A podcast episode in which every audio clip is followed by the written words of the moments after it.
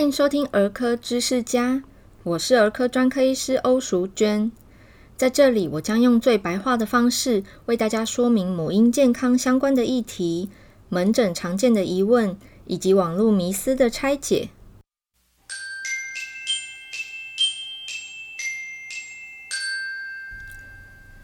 这几天吼，国际跟国内的新闻有好几则都跟流感疫苗相关。呃，简单说明一下哈，国际上发生什么事呢？韩国报道说，有数十例的死亡个案，疑似是跟流感疫苗有关系的。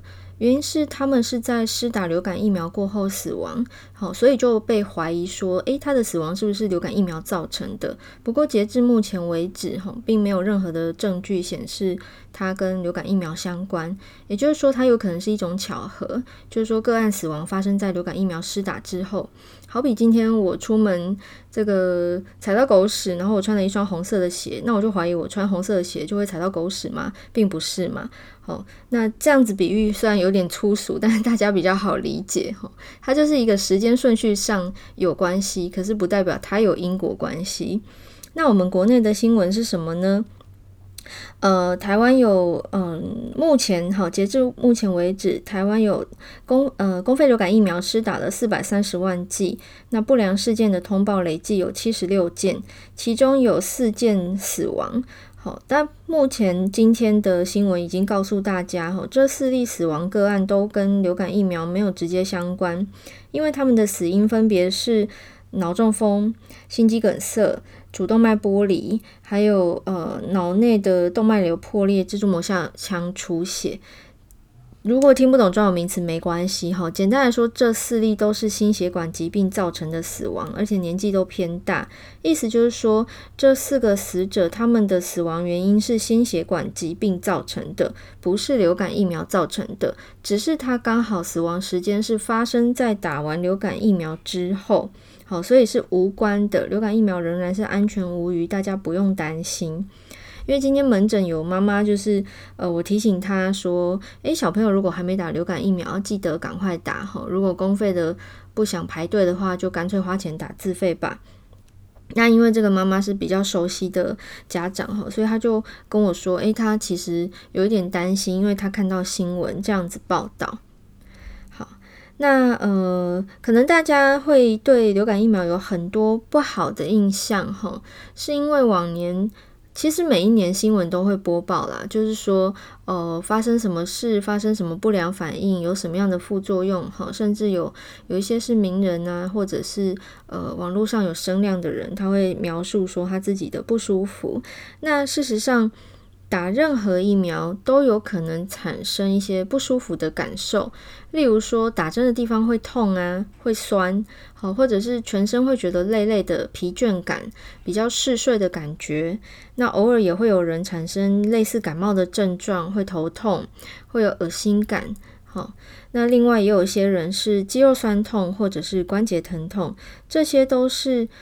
任何疫苗都可以产生的副作用，不是只有流感疫苗会产生这样的副作用，呃，只是因为流感疫苗是每年都在打，而且国家花很多钱，吼，每年都是数百万剂的公费疫苗让全民施，呃，让有公费资格的人施打，那也因为这样，它就会成为一个新闻的话题，好，因为。打完疫苗不舒服就会被报道，大家就会关注到。那事实上，别的疫苗也可能产生副作用，只是没有被报道而已。好，所以大家不用担心哈。那另外一个在台湾的新闻是讲说，有一个中部的呃的男性，那他打完疫苗后十天发生了一个叫做格林巴利症候群的现象。好，那住进加护病房插管治疗中。听起来非常严重，那很多人会害怕，会想说，这是什么病啊？为什么打完疫苗会发生这个现象？呃，简单说明一下这个病哈。它是一个急性的周边神经发炎，那神经发炎，所以就是发炎的神经，它管的范围就会有问题哈。例如说，这个神经管呼吸，那呼吸就会有问题；那这个神经管下肢的运动，那下肢的运动可能就会没有办法执行。好，那它的发生主因呢，通常是病毒感染过后产生的免疫风暴，那这个免疫系统去攻击我们的神经，造成神经损伤。好。就所以如果说是控制感觉的神经，那就感觉会异常这样子。它的发生几率是十万分之一到二。也就是说，如果全台湾两千三百万人，十万分之一到二吼，那一年当中，全台湾就会有两百三十人到四百六十人的人数可能会发生这个格林巴利氏症候群。好，那跟打疫苗没有关系呢？我们过去的资料显示没有关系。好，目前为止打了四百多万剂，出生出现了这么一例哈，它的发生率其实远小于我刚刚讲的十万分之一哈。呃，那只是说，因为现在他就是有通报嘛，所以我们的医疗专家们还在调查，说，诶，他的病到底跟什么是有关的？是什么样的病毒感染吗？还是什么样的免疫疾病呢？哦，目前还在调查当当中，而且病人也还在治疗中。那话说回来，回答门诊妈妈的问题，哈，不打流感疫苗的风险，就是万一孩子得到流感。它产生重症的机会会比我们健康的成年人来得高，那重症可能会留下一些无法挽回的后遗症，哈，甚至有可能会死亡。这就是为什么国家要花钱给高风险族群打疫苗。那如果说真的会担心的话，你可以花自费的钱，然后你可以挑疫苗品牌，好，就是如果你有品牌迷思的话啦，事实上我觉得就是有疫苗就打吧，不要管公费自费了，因为全台湾公费才六百零三万剂。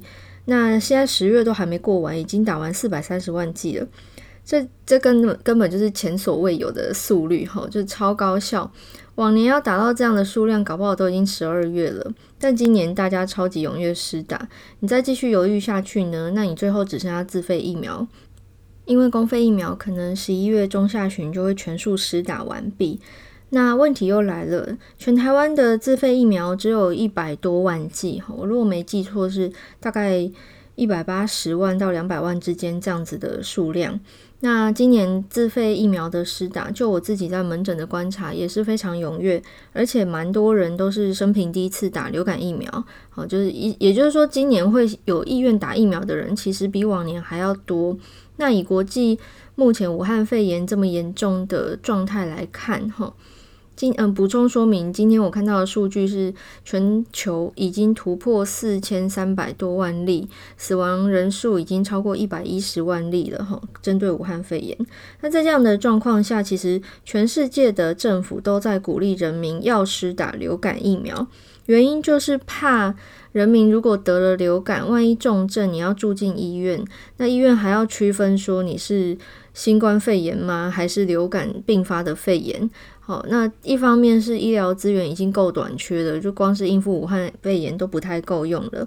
大概只有台湾是比较，就是你知道平行世界的状态哈，我们没有那么严重，但是国外其实都是非常严重的，也因此打流感疫苗变成一个全民运动哈，非常重要。好，那二方面是其实每个人自己的生病成本增加了，因为今年你如果生病哈，尤其是得流感。基本上得流感一定会发烧了。那现在的状态是你不管去哪里发烧，你都会被你知道退货，上学都会被退货，上班都会叫你回家好，请假回家休息。那你的生病成本其实是蛮高的，所以非常值得花时间好，花一点钱打一针疫苗预防流感。好，音乐后我们来讲一下呃我其他被问到的常见问题。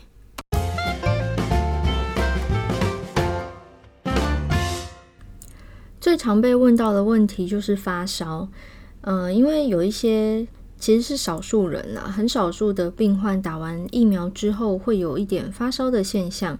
那不只是流感疫苗，他打任何疫苗都有可能产生这样的状况。那通常会发生在小朋友身上，成人比较不会发生。那小朋友身上发生发烧的问题，其实也比例不高吼。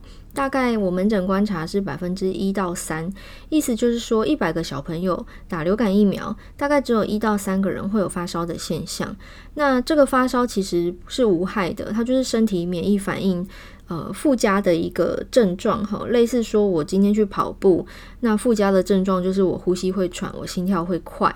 然后我的体温会微微上升。那小朋友打完疫苗之后呢，免疫反应的作用哈，可能让他体温微微上升，这个是合理的现象。那如果说它发生了，其实它也会自己消退，你不需要治疗，也不需要吃药，这个烧就会退了。多半是在发呃打完疫苗之后一两天之内发生，然后二十四小时左右烧就自己退了。好，所以发烧的话也不用太担心，你就带回去给医生看。好，看看有没有其他感染产生发烧。好，其他感染的意思是说，万一在打流感疫苗前被传染感冒或者被传染肠病毒等等的生病，那它的潜伏期刚好是过了这个打疫苗的时间才发作。也就是说，打疫苗前已经被传染了，打疫苗之后才发生症状，哈，那这就是一种巧合啦。就像我刚刚最开头举例的啊，就穿红色鞋子，然后就踩到米田共，哈，那跟红色鞋子没有关系的。所以呢，如果发烧的话，我们找找看有没有其他原因，没有的话，我们就可以比较放心，哈，它可能就是打疫苗产生的一个免疫反应，它会自己退的，不用担心。那门诊中大家来打疫苗的时候，也很常问欧医师。诶，那我今天打完针之后，我要注意什么？一般来说，我们会说，哦，你就是不要去揉它，然后你要多喝水，早一点睡觉，哦，多吃一些新鲜的蔬菜水果，这样子就可以了。意思就是说，很像你今天去运动，你运动完要注意什么？嗯，就多补多补充水分嘛，因为运动会流汗。那我们打完疫苗之后，身体会发生什么事呢？身体里面的免疫系统它侦测到疫苗的成分，它会开始做出反应，最终的结果就是做出针对这个疫苗的抗体。例如说它是流感疫苗，那就是做出针对流感病毒的抗体。好，所以这段期间身体的工作是比较繁忙的。好，它需要充分的休息。那我们鼓励大家多喝水，是因为水分是人体正常新陈新陈代谢所需的。你要让身体维持一个好的机能，起码要喝到你身体的需水量嘛。一般人比较容易发生的都是水喝太少，所以我们就会习惯性的叮咛说：“诶，要记得多喝水。”那我刚刚前面讲说，诶，不要去揉它，好，就说你不要去揉这个打针的地方，因为你揉一揉很容易肿起来，会非常痛。那本来不揉的状态下就已经有可能会肿起来，会有一点酸痛了。你再去揉就是火上浇油的意思，所以我们会叮咛说不要去揉打针的地方。好，那另外呢，我还被问了另外一个问题。我就收到一个私讯问我说：“诶，如果他最近有这个开刀的计划，那会有麻醉啊？那这样打疫苗会不会有影响啊？”答案是基本上没有影响。好，所以你可以放心的打疫苗，然后放心的去开刀。那如果你真的会担心哈有什么影响的话呢？我猜想这个提问的人可能心里想的是会不会有什么交互作用？好，就是这个疫苗的成分跟开刀过程中要使用的麻醉药剂。呃，会不会有交互作用呢？哈，他可能把它想成药物交互作用吧。那事实上，疫苗不是药啦，所以不用太担心。哎、啊，你真的担心的话，你就是间隔三天哈，因为我们刚刚有讲，就是疫苗的可能的副作用就是三天之内会产生，然后会自己消退。好，所以你真的担心的话，你就隔个三天吧。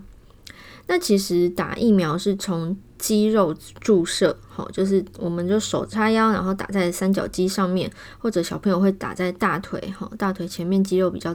比较大块这样，麻醉药一般会从血管给，啊、呃，有一些是吸入性的麻醉气体，那也有这个做脊椎穿刺，总之他们都不是从肌肉注射的哈，所以不会有什么药物交互作药物交互作用啦。基本上疫苗也不是药，所以大家可以不用太担心。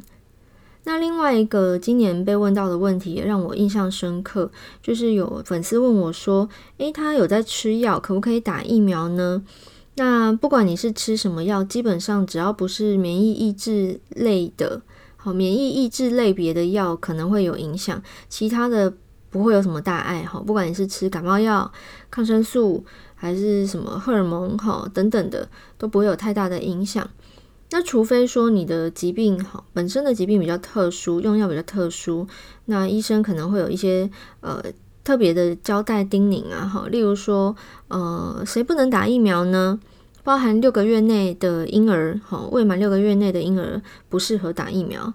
还有就是正在发烧的人，那另外就是我刚刚讲这个免疫抑制疗法的病人。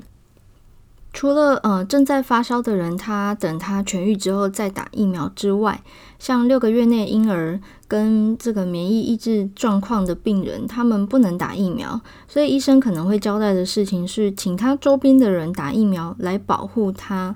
这个我们称之为包覆策略。所谓包覆策略，就是针对需要保护的对象，哈，周遭的人打疫苗产生抗体。避免自己呢被传染了，然后传染给这个想要保护的对象。好比说，今天如果你们是一个爸爸妈妈哈，啊，你们家的 baby 现在才三个月，那他不能打疫苗，所以爸爸妈妈要打疫苗来保护 baby 哦。为什么呢？因为 baby 得到流感的话，重症会有生命危险，所以我们周遭主要照顾者哈，一线接触他的人打疫苗，避免自己得到流感，除了保护自己之外呢，又能保护这个脆弱的婴儿。那同样的道理，免疫抑制疗法的病患也需要这样子的保护。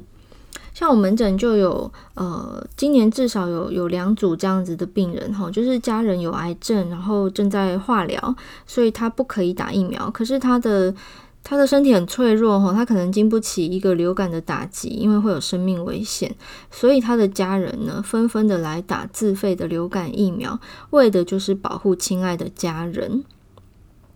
好，那以上是呃简单的、快速的讲解一下最近发生的事情，跟回答门诊的问题。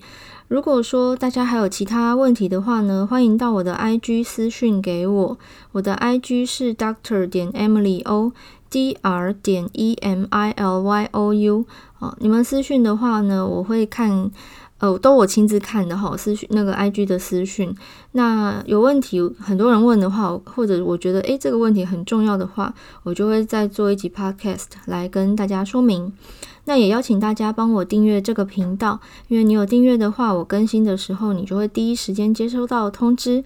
那也恳请恳请大家帮我到 Apple Podcast 留下五颗星的评价，因为你的评价会让更多人看到这个节目，那我的未教内容也可以帮助到更多的人。好，我们下次有机会再找呃因应相关的主题来介绍，也许呃流感疫苗还会有续集，也不一定呢。好啦，我们下次见，拜拜。